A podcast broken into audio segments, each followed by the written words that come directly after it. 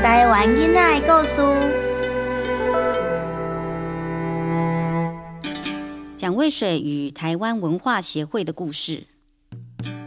要谈到台湾文化协会，首先要把时间拉到日本殖民时期。在一九二零年十月十七日，台湾第一个飞行家谢文达返台进行访乡飞行。各位乡亲，飞行家谢文达即马驶飞行机，准备伫咱台中练兵场，开始咱头一摆的乡土访问飞行。谢文达，谢文达，谢文达，谢文达。好，大家有看到哈？咱谢文达先生驶飞行机已经成功飞行啊！这是咱台湾人的骄傲啊！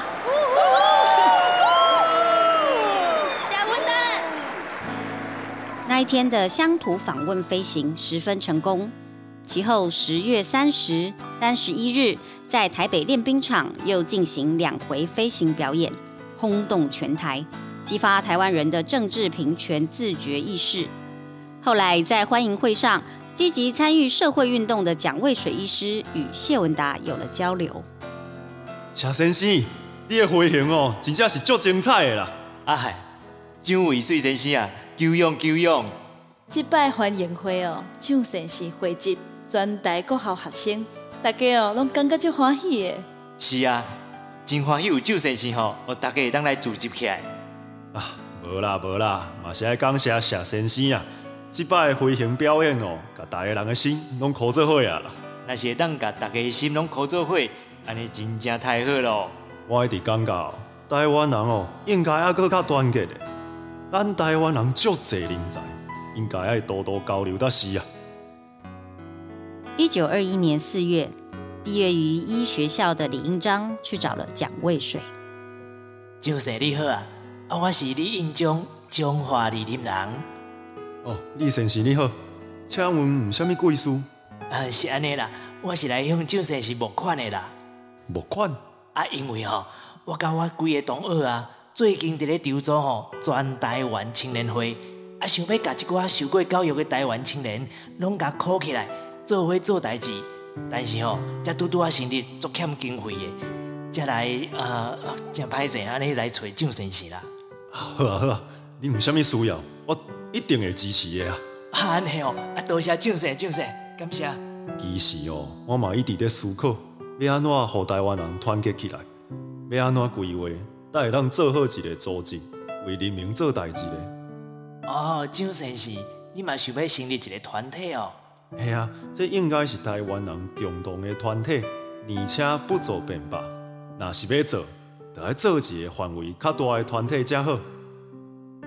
于是，一九二一年，台湾文化协会在台北市大道城进修女子学校，也就是现在的进修女中，举办了创立大会，由林献堂当总理，赖和和蔡培火等人担任理事，一千多位会员，南瓜全岛重要的学者士绅和青年学生，决心共同助长台湾文化。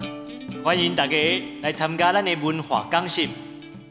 阮是台湾文化协会，伫咧台北、新竹、台中、园林、台南拢有读报社。啊，读报纸，读报纸要创啥啦？来，这是台湾民报，互你看卖咧。哎，别别别别别，我看无啦。啊，毋捌你袂要紧啊。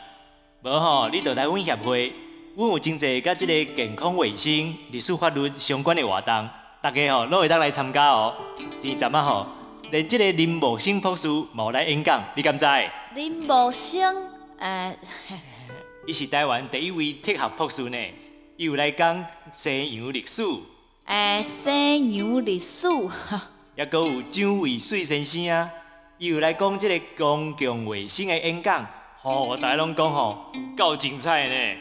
哦，听起来是袂歹啊，哎呀，毋过吼，啊，毋免毋过啦，迄拢毋免钱的，免烦恼啦。啊，毋是啦，我一个查某人啊，啊，做人又该安怎啦？即马吼，就是要甲大家讲男女平等。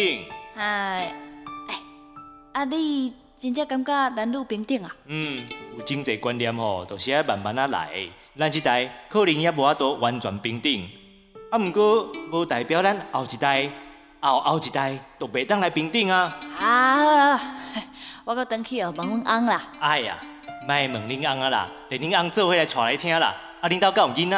哦哦，有啦，阮有两个囡仔啦。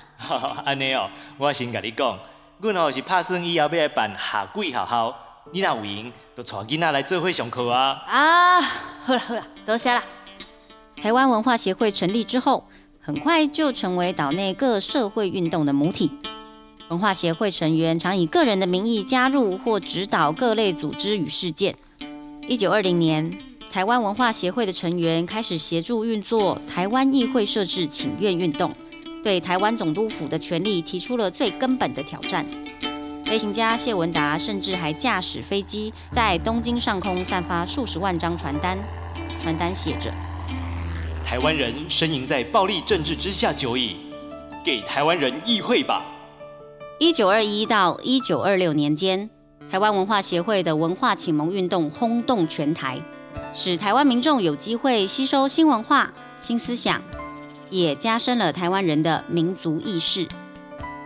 不过，一九二六年以后，文化协会内部大致分了三派：一是保守的右派，以蔡培火、林献堂为首。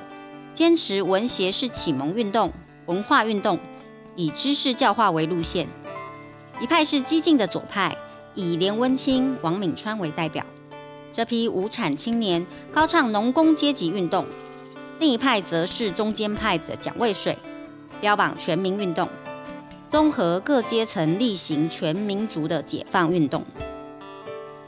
因为派别的分歧，文化协会分裂。文协的旧干部蒋渭水、蔡培火等人退出文协，于一九二七年成立了台湾民众党，是台湾人历史上第一个具有现代性质的政党。不过，台湾民众党最后也走上了文化协会分裂的结果。一九三零年代，日本国内的军国主义高涨。一九三一年，台北警察署长出示了结社禁止命令。台湾民众党也因此解散了。